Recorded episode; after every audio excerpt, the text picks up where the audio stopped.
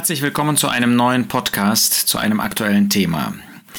Das Thema lautet dieses Mal zehn Gebote als Wertekompass. Hintergrund dieses Themas ist, dass die Vizepräsidentin des Europäischen Parlaments, Nicola Beer von der FDP, den Freien Demokraten, das auf dem Kongress christlicher Führungskräfte vertreten hat.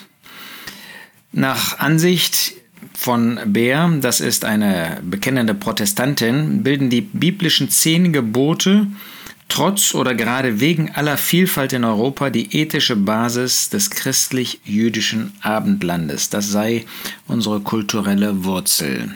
Das ist interessant, weil in diesen zehn Geboten ja auch zu dem Thema Ehe und Ehebruch und so weiter äh, Stellung bezogen wird, zum Thema Hurerei. Und gerade die FDP als eine sogenannt freiheitsliebende Partei will ja auch jede Freiheit für jede Art von Beziehung und Beziehungsmöglichkeiten schaffen, inklusive Transgender und so weiter. Aber mal unabhängig davon, obwohl es natürlich nicht wundert, dass wenn man diese Überzeugungen hat, man vielleicht einen Wertekompass hat, der so nicht mit Gottes Wort übereinstimmt, fragen wir uns, sind die zehn Gebote wirklich die Grundlage des christlichen Lebens, des Lebens von Menschen? Da stellt sich zunächst mal die Frage, an wen wendet sich denn das Gesetz? Und die Antwort ist, das Gesetz hatte sich damals an das Volk Israel gewendet. Das heißt, nur diesem Volk hatte Gott das Gesetz gegeben. Das muss man heute denjenigen immer wieder sagen, die das Gesetz hochhalten als die Lebensregel von allen Menschen. Dieses Gesetz, diese zehn Gebote und auch die vielen anderen Gebote sind mit dem Volk Israel vereinbart worden. Dieses Volk hat sich unter diesen Bund gestellt und hat diesen Bund Gottes angenommen. Das ist also nie ein Gesetz gewesen, das sich an alle Menschen richtet. Zweitens kann man hinzufügen, dass das Gesetz sich an den natürlichen Menschen richtete. Das heißt, Gott wollte dem Menschen dieses Gebot geben, weil er ihm deutlich machen wollte, dass er nicht dazu in der Lage ist, das Gesetz zu halten. 3. Mose 18 macht deutlich, dass wenn jemand in der Lage gewesen wäre, dieses Gesetz zu halten, er ewig hätte leben können. Nun, welcher Mensch hat ewig gelebt? Keiner. Gott hat in seiner unumschränkten Gnade einen einzigen Mann, Elia, aus diesem Leben heraus in den Himmel geholt, der also nicht sterben musste, aber das sind besondere Umstände, nicht weil Elia äh, nicht dagegen ähm, gesündigt hätte, sondern weil Gott in seinem Fall eine Ausnahme gemacht hat. Ansonsten zeigt die Tatsache, dass jeder Mensch gestorben ist, dass keiner das Gesetz gehalten hat, kein einziger Israelit. Also offensichtlich ist niemand gewesen, der dieses Gesetz halten konnte. Sonst sagt der Apostel Paulus den Galatern, wäre Christus umsonst gekommen. Wenn man tatsächlich das Gesetz hätte halten können, wenn also die zehn Gebote wirklich der Wertekompass im absoluten Sinne von Menschen hätten sein können, dann wäre Christus umsonst gekommen. Aber Christus ist gekommen, weil kein Mensch in der Lage war, die Gebote zu halten. Und deshalb hat er dann die Gebote, und zwar allesamt, unumschränkt und ausnahmslos erfüllt. Und dadurch, dass er das getan hat und dann für andere gestorben ist, kann der Apostel Paulus in Römer 10, Vers 4 sagen, denn Christus ist das Ende des Gesetzes jedem Glaubenden zur Gerechtigkeit. Christus ist das Ende des Gesetzes, weil er gestorben ist, weil er das Gericht Gottes für alle diejenigen getragen hat, die eben nicht in der Lage waren, das Gesetz zu halten. Deshalb konnte er das Ende des Gesetzes sein. Nicht nur das, an anderer Stelle macht der Apostel deutlich, dass durch Gesetzeswerke keine Möglichkeit ist, irgendwie zu Gott zu kommen.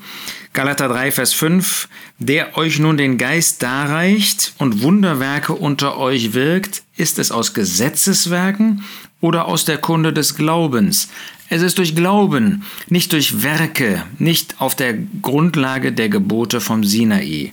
In Kapitel 5, Galater 5, Vers 9 nennt der Apostel sogar die Lehre, dass wir Christen jetzt das Gesetz tun, halten sollten, dass wir uns unter das Gesetz stellen sollen, Sauerteig. Und er sagt, ein wenig Sauerteig durchsäuert den ganzen Teig. Das heißt, das ist etwas ganz Böses in den Augen Gottes. Wir halten also fest, kein Mensch ist in der Lage, das Gesetz zu halten auch kein Christ. In dem Moment, wo ich mich unter das Gesetz stelle, stelle ich mich auch unter den Fluch des Gesetzes. Denn wenn ich nicht alle Gebote tue, das sagt zum Beispiel Jakobus, dann bin ich schuldig und stehe unter dem Fluch, den der das Gesetz sagt, du musst sterben.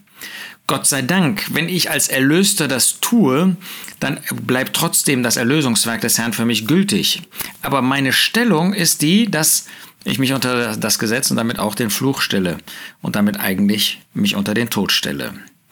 Dann nächster Punkt, habe ich schon gesagt, das Gesetz richtet sich an den natürlichen Menschen. Als Christen, die wir an den Herrn Jesus glauben, die wir unsere Sünden bekannt haben, sind wir nicht mehr natürliche Menschen, sondern von neuem geborene Menschen. Menschen, die ähm, das neue Leben, die neue Natur geschenkt bekommen haben. An uns richtet sich in dieser Hinsicht das Gesetz nichts, nicht mehr. Dabei wenn wir dieses Gesetz nicht zu halten brauchen, wenn sich dieses Gesetz nicht an uns wendet, heißt das natürlich nicht, dass das Gesetz verkehrt oder böse oder dergleichen wäre. In Römer 7 lesen wir, dass der Apostel Paulus sagt in Vers 12, also ist das Gesetz heilig und das Gebot heilig und gerecht und gut. Nicht das Gesetz ist das Problem, sondern meine alte Natur, mein alter Mensch, das ist das Problem, der eben nicht in der Lage ist, das Gesetz zu tun. Was war also das Ziel des Gesetzes? Römer 7, Vers 13. Die Sünde ähm, gereichte mir zum Tod, damit sie als Sünde erschiene, indem sie mir durch das Gute den Tod bewirkte, damit die Sünde überaus sündig würde durch das Gebot.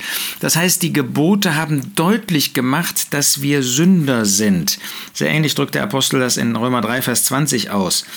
Darum aus Gesetzeswerken wird kein Fleisch vor ihm, vor Gott gerechtfertigt werden, denn durch Gesetz kommt Erkenntnis der Sünde.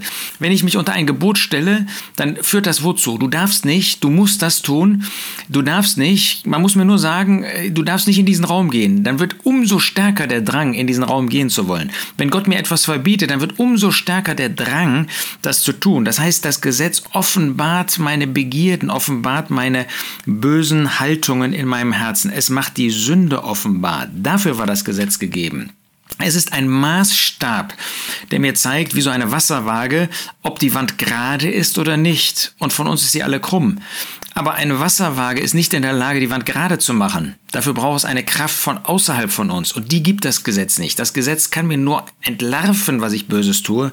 Es kann mir aber keine neue Kraft geben. Im Gegenteil, Im Gegenteil, das Gesetz führt dazu, dass ich Sklave bin. Dass ich Sklave werde und ähm, eben gar nicht frei bin wie der Herr Jesus uns durch sein Werk auf Golgatha frei gemacht hat. Wir haben schon gesehen, dass das Gesetz sich an den äh, natürlichen Menschen richtet. Das ist das Gesetz, das Gott in seiner Offenbarung dem Volk Israel gegenüber gegeben hat. Und wer ist dieser Gott? Es ist Yahweh, es ist Jehova, es ist der Gott Israels.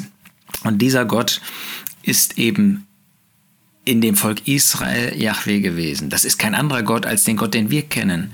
Aber wie kennen wir diesen Gott? Es ist der Vater. Für uns hat sich Gott nicht in dieser ähm, Weise offenbart als Yahweh, der ich bin, ich bin der ich bin, sondern uns gegenüber ist er der Vater, der seine ganze Liebe in der Person des Herrn Jesus offenbart hat. Nochmal, das ist kein anderer Gott, aber es ist eine viel umfangreichere Offenbarung. Es ist die Offenbarung, in der Gott sein ganzes Herz uns gegenüber offenbart hat. So führt dieser Vater uns in die christliche Freiheit und nicht in das Gesetz. Natürlich hat Gott im Alten Testament seine Regierung gezeigt, wie er mit Menschen, auch mit Gläubigen handelt. Und die Prinzipien seiner Regierung, die bleiben dieselben. Das, was er in dem Gesetz ausgedrückt hat, ist durchaus das, was auch heute Gültigkeit hat aber eben nicht in jedem Punkt. Denn das Gesetz enthält auch Vorschriften, ähm, die nicht nur die Moral betreffen, sondern einfach, sagen wir, das Halten eines Sabbats und so weiter. Ähm, und damit haben wir als Christen einfach nichts zu tun. Insofern kann das Gesetz, können die Gebote auch nicht der Wertekompass für unser Leben sein. Für uns ist das das ganze Wort Gottes und das Neue Testament offenbart uns Gottes Gedanken im Blick auf unser persönliches und gemeinschaftliches äh, Glaubensleben. Wir sollen uns also bewahren lassen davor zu denken, durch das Gesetz kommen wir auf eine gute Spur. Das Gesetz offenbart, dass ich Sünder bin.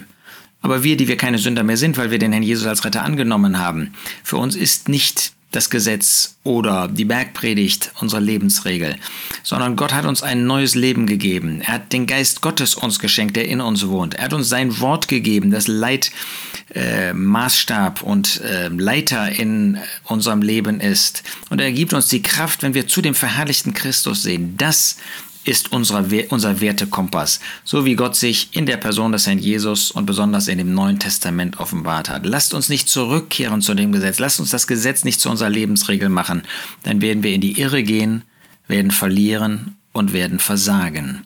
Nein, wir wollen Christus vor Augen haben, wir wollen unser Leben für ihn führen, in christlicher Freiheit, in der Freude, das neue Leben wirken zu lassen zu seiner Verherrlichung.